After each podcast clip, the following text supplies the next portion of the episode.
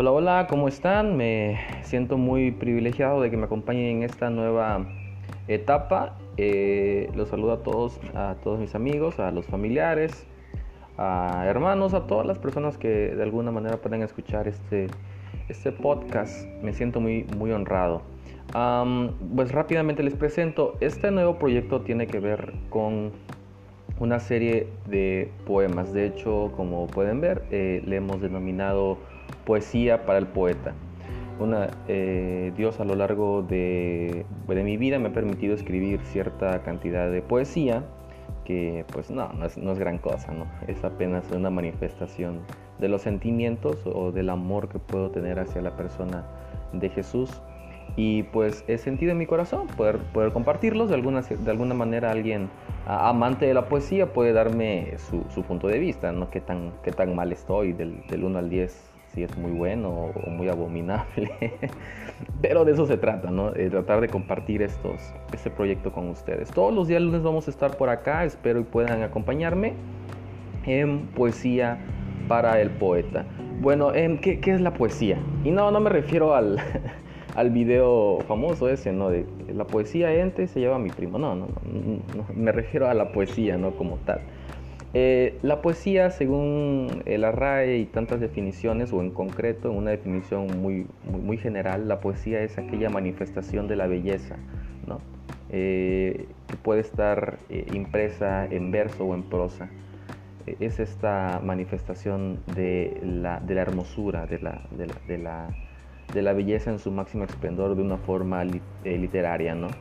Entonces, bajo esa definición es que tratamos de escribir, tratamos de hacer eh, poesía obedeciendo ciertas pautas y ciertas normas que connota la poesía eh, como ciencia o como, un género literario muy complejo. Bueno, em, vamos a iniciar entonces. El, poema del día de hoy se llama Susurros. Em, espero y pueda, les pueda gustar. Cualquier cosa, les repito, pueden eh, compartirlo sin ningún, eh, sin ningún problema. Eh, rápidamente le doy lectura a la poesía y dice de la siguiente forma. Voces en el aire, voces de alegría y pesimismo, letras, armonías de verdad, la voz del optimismo, susurros, voces misteriosas, anarquismo emocional, luces muertas, lúgubres momentos, vacío mental. Hoy es el momento, hoy es el tiempo. Volvamos a la senda antigua, volvamos a la verdad. Una es, nada ambigua.